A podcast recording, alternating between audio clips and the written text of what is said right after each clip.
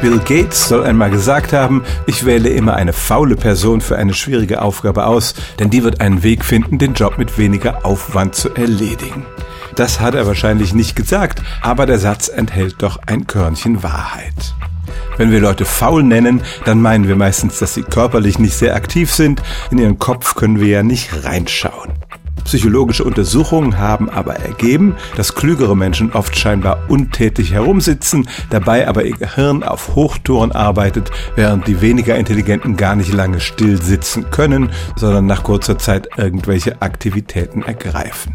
Klugen Menschen wird nicht so schnell langweilig, sie lösen lieber Denksportaufgaben, als sich körperlich zu betätigen.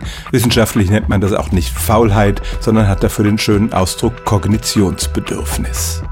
Und so ist es vielleicht auch für einen Arbeitgeber besser, jemanden einzustellen, der erstmal über eine Frage nachdenkt, bevor er hektische Aktivität entfaltet und seine größte Leistung nicht darin sieht, möglichst als letzter im Büro das Licht auszumachen.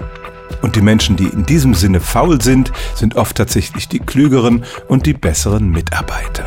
Stellen auch Sie Ihre alltäglichste Frage unter stimmtz.radio1.de.